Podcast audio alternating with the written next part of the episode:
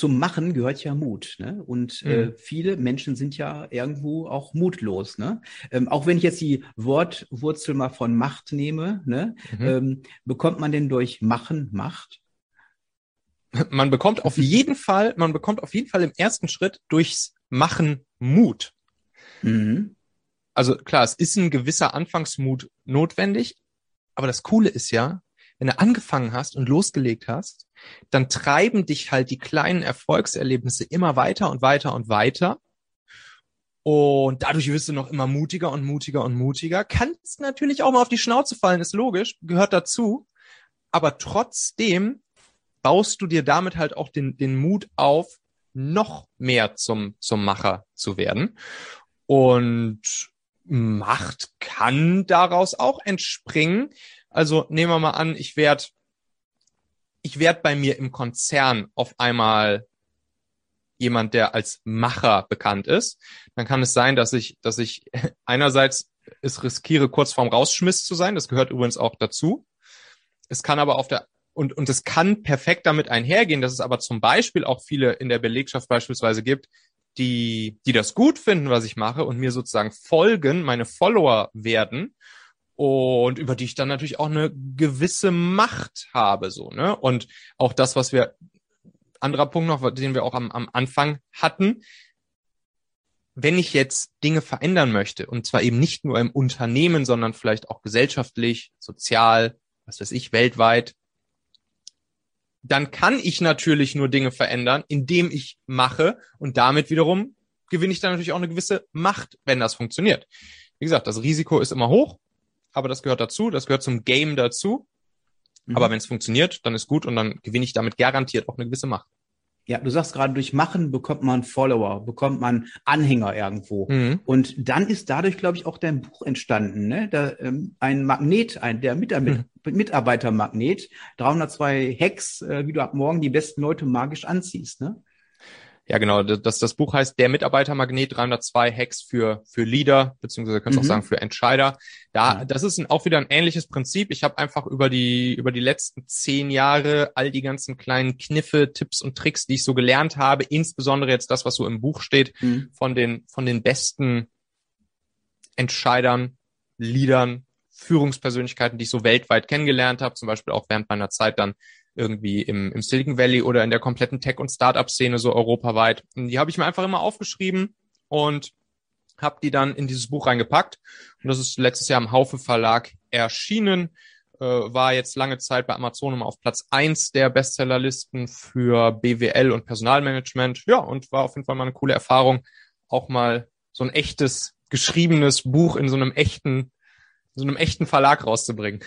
Ja. Sind denn Entscheiderinnen gut beraten, ihr Recruiting zu verändern? Wenn wir jetzt nur über das Recruiting sprechen, also wirklich nur Ja. über das Finden von guten Leuten und damit einhergehend natürlich erstmal überhaupt mit guten Bewerbern beziehungsweise potenziellen Kandidaten in Kontakt zu kommen. Ja, da, da ist die Antwort ehrlich gesagt für mich ziemlich einfach, weil ne, hier kleiner Disclaimer. Ich habe eine Firma gegründet, die nennt sich Talentmagnet Performance Mhm. Recruiting. Und ich würde heute auf keine andere Methode mehr setzen als Performance Recruiting. So, wir können gleich nochmal Mhm. kurz drüber sprechen, was Performance Recruiting genau ist, warum das irgendwie dazu führt, dass man damit deutlich schneller und, und günstiger Mitarbeiter finden kann. Aber das ist eben ja eine relativ neue Methode sozusagen der, der Bewerberakquise. Und ich, e- eigentlich egal welche Stelle, also vom Facharbeiter bis zur bis zur Chefärztin würde ich würde ich alles äh, würde ich alles mit mit Performance Recruiting äh, versuchen zu besetzen und das Erzähl funktioniert in der Regel doch, auch Ja. Ja, erzähl doch mal, was ist denn Performance Recruiting? Performance Recruiting ist ein Mix aus Online-Marketing-Methoden, die klassischerweise zu- zur Kundenakquise seit Jahren erfolgreich angewandt werden, insbesondere zum Beispiel auch im E-Commerce und Onlinehandel und so weiter und so Mhm. fort. Diese Methodiken übertragen aufs Recruiting, also auf die Bewerberakquise und das dann wiederum verknüpft mit einer ja sehr modernen und intuitiven Erfahrung aus Bewerbersicht, die vor allen Dingen sich auf ihrem Handy abspielt, mobil Mhm. und dort, wo die Leute privat persönlich unterwegs sind. Sprich, äh, in, in Social, Social Networks wie, wie Facebook, Insta, LinkedIn und Co. Mhm. Äh, und ähm, ja, und das alles miteinander sozusagen in einen Topf geworfen, verknüpft und dann kann man damit super schnell und einfach richtig gute Leute, auch vor allen Dingen für kleines Budget kennenlernen und die Leute dann zu sich anziehen, erstmal als, als Bewerber. Aber da ist, da ist das Lied dann natürlich noch nicht zu Ende gesungen. Natürlich ist, ist logisch, wenn ich Bewerber für mich akquiriert habe, dass dass ich dann auch den Sack zumachen muss und dann auch dafür sorgen muss, dass die auch wirklich dann irgendwann einen Arbeitsvertrag bei mir unterschreiben. Und da kommen natürlich noch ein paar andere Sachen ins Spiel. Aber erstmal überhaupt so dieses Thema, ja, wir finden keine Leute, wir haben, ja, wir haben schon alles ausprobiert, wir haben schon bei Indeed Monster Stepstone Anzeigen, wir haben sogar schon hier in unserer Lokalzeitung Anzeigen geschaltet, wir haben schon alles gemacht, aber es funktioniert irgendwie nichts. Und Headhunter und so liefern auch nicht so richtig und sind gleichzeitig noch super teuer und so weiter und so fort. Da kommt halt Performance Recruiting ins Spiel und da würde ich heutzutage nichts anderes mehr machen. Also ich habe die letzten, mhm. die letzten Jahre jeden einzelnen Mitarbeiter und jede einzelne Mitarbeiterin all meinen Firmen nur über Performance Recruiting kennengelernt. Mhm. Ja, das hört sich ähm, sehr spannend an. Wir sind ja auf einer ähnlichen Welle, sage ich jetzt mal einfach so, bei Hidden mhm. Candidates, wo wir eben halt das Coaching noch voransetzen und eben halt die Führungskräfte positionieren und dann eben halt mit Videobewerbung, mit Videopitch und so weiter dann den mhm. Unternehmen zur Verfügung stellen. Also ähnlich gelagert, anders gemacht als das alte. Was macht ihr mit diesen Videos? mit diesen Videos, äh, die werden mhm. dann den Unternehmen ja vorgestellt, ja. Aber vorher. Auf die Unternehmens, also auf die Karriereseite der Unternehmen gepackt oder wo sind die Videos dann zu sehen? Nein, die Videos sind bei uns auf, auf dem Portal. Ja, Aha. und ähm, dort kann ein interessiertes Unternehmen kann erstmal das anonyme Profil erstmal sehen von dem von dem Kandidaten und der entscheidet dann, ob er überhaupt in Kontakt geht damit. Verstehe. Das heißt, im Endeffekt die Unternehmen bewerben sich bei den Kandidaten ja. und der entscheidet dann, jetzt öffne ich mich mit meinen ganzen Videos mit meiner ganzen Agenda im Endeffekt, mhm. in meinem Lebenslauf und so weiter. Und dann haben wir diesen Punkt natürlich, ist es wertebasiert. Das heißt, Werte und Unternehmenskultur sollten zusammenpassen. Mhm. Weil das sehen wir nämlich auch als ähm, wichtigen Bestandteil, damit auch diese Karriere länger andauert beim Unternehmen. Denn wie schnell verbrennt man als Unternehmen bei einer Fehlentscheidung ja Geld? Mhm. Ja, also das ja, ja, wie kommen, wie kommen die, Be die Bewerber bei euch ja auf die Stellenausschreibung? Ja, also wo erfahren machen, die Leute davon? Ja, auch über Social Media. Ja, da sind wir auch Bezahlt auf, den gleichen, oder, auf den ähnlichen Kanälen sind wir unterwegs, ganz genau. Mhm, das ja. heißt, ihr schaltet Werbung oder? Ja, Werbung, organisch sind wir unterwegs, aber alles auf dem Social Media Bereich in den verschiedenen Arten wie Facebook, LinkedIn und Instagram und so weiter sind wir ebenfalls, ebenfalls unterwegs. Sprecht ihr ja. die Leute auch direkt an? Macht ihr Direktansprache, Active Sourcing und schickt ihnen dann einen Link zu der Ausschreibung oder wie macht ihr das? Das äh, ist ebenfalls, äh, ist das möglich bei uns. Mhm. Ja. Und was ist der stärkste Kanal für euch, wie die Leute auf euer, auf so eine Stelle kommen am Ende? Ist das Active Sourcing? Ist das bezahlte Social Media Werbung? Ist das organische Social das Media organisch, ist wirklich organische Werbung und da kann ich allen Zuhörerinnen und Zuhörern nur, nur sagen, das dauert natürlich, bis man organisches aufgebaut hast. Das weißt du selber. Du hast, glaube ich, über 10.000 Follower hast und mittlerweile auf LinkedIn habe ich gesehen. Ja, ähm, ich bin da ein bisschen entfernt davon, aber es geht hier wirklich um Vertrauen, Vertrauensbildung, ja, und dass wir eben halt den, Kandid den Auftrag haben vom Kandidaten und nicht vom Unternehmen. Und das ist, mhm. glaube ich, auch eine ganz, ganz große Unterscheidungsform auch ähm, von den Headhuntern, die eben halt ihre Aufträge von Unternehmen bekommen. Nichts gegen Headhunter, um Gottes Willen, sondern es geht um ein anderes Verfahren, sage ich jetzt mal einfach. Ach so, ihr betreut die, die Bewerber direkt, ja? Die kommen ganz zu euch. Genau, ganz ah, genau. okay. Also, ganz okay. genau. Ja, ja? Okay, also so ist es in dem Sinn. Hast ja. du denn, ähm, was macht denn überhaupt, Michael, eine zukünftige Führungskraft aus?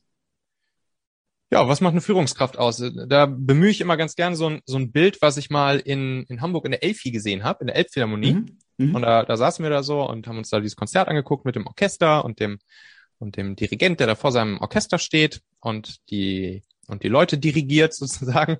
Mhm. Und da ist mir dann so dieses, das, dann habe ich mir den ganz genau angeguckt und habe mir bestimmt zwei Stunden lang nur dem Dirigenten zugeguckt und habe dann so gesehen, wie der wie der über so eine ganz über so eine ganz intime Art und Weise mit den einzelnen Leuten im Orchester sozusagen über die Entfernung hinweg immer kommuniziert hat. Dann natürlich auch mit seinem, mit seinem Stock und so weiter und so fort. Und da ist mir dann so der, äh, der Satz eingefallen, dass man eben auch als Führungspersönlichkeit im Unternehmen kein Direktor, kein klassischer Boss sein sollte, sondern statt Direktor eben genau solch ein Dirigent zu sein.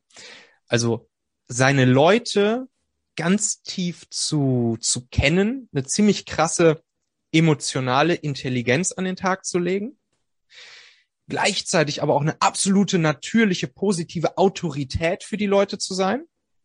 Und dann die Leute in ihrem Handwerk, in dem, was sie halt gut können, entweder es ist halt Klarinette spielen oder es ist halt, weiß ich nicht, Software programmieren, mhm. in diesem Handwerk die Leute dann ja möglichst machen zu lassen und möglichst sich selbst entfalten lassen zu können. Und du als Dirigent, als Chef bist halt derjenige, der, der die, der, der den Leuten die Richtung weist, der die Leitplanken setzt, der sagt, in welche Richtung wir fahren, der vor allen Dingen auch sagt, warum beziehungsweise wofür wir das alles machen, was wir machen. Und dann aber auf dieser Autobahn mit dem Nordstern und den Leitplanken und der Richtung die Leute sozusagen frei fahren lässt. Und das ist, glaube ich, was, was, was sehr, sehr, sehr äh, stark wirkt. Und zu diesem Thema der, der emotionalen Intelligenz oder grundsätzlich so die, die Emotionen der Leute anzusprechen regelmäßig.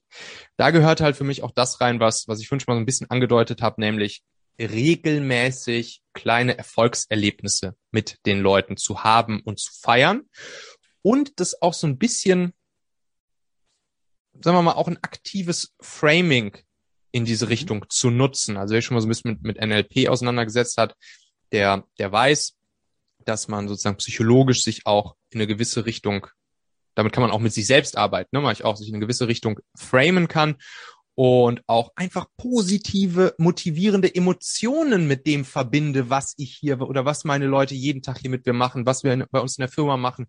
Da, da kann man ganz einfache Sachen anwenden. Zum Beispiel mal ein kleiner Hack hier rausgehauen. Man kann, wenn ein neues, neues Meeting startet, kann man zum Beispiel am Anfang einmal sagen, ey Leute, jetzt nehmen wir uns hier mal kurz 23 Sekunden Zeit und jeder bedankt sich mal kurz mit einem Satz bei einer anderen Person hier im Raum gerade für eine Sache der letzten Tage, die äh, wofür er sich gern bei dieser anderen Person bedanken würde. So beispielsweise sowas. Oder auch so Sachen wie man kann man kann auch positive Emotionen in Form von vielleicht coolen Erlebnissen, die man im Team oder in der Firma hatte, als als Bilder an die Wand hängen. auch auch so eine Sache, um um immer mal wieder dafür zu sorgen, ey, wir machen hier ein positives positives Framing und das ist hier alles eine eine positive Sache. Du kannst hier sozusagen tief in dir drin das Ganze mit positiven Sachen, positiven Emotionen verbinden. Auch das fand ich übrigens dann wieder sehr schön bei diesem Dirigenten da in der Elfi. Man hat genau gesehen, wie in seiner, in seiner Körper und in seiner Gesichtssprache so diese positiven Emotionen rübergeschossen wurden zu den Leuten, die ihn dann praktisch da an den Lippen hingen beim Spielen dieses Stücks und so weiter und so fort. Und das, das gehört für mich dazu. Das ist das, wenn ich sage, die positive, natürliche Autorität, dann ist das, dann spielt das da auch so ein bisschen mit. Durch Wertschätzung entsteht Wertschöpfung.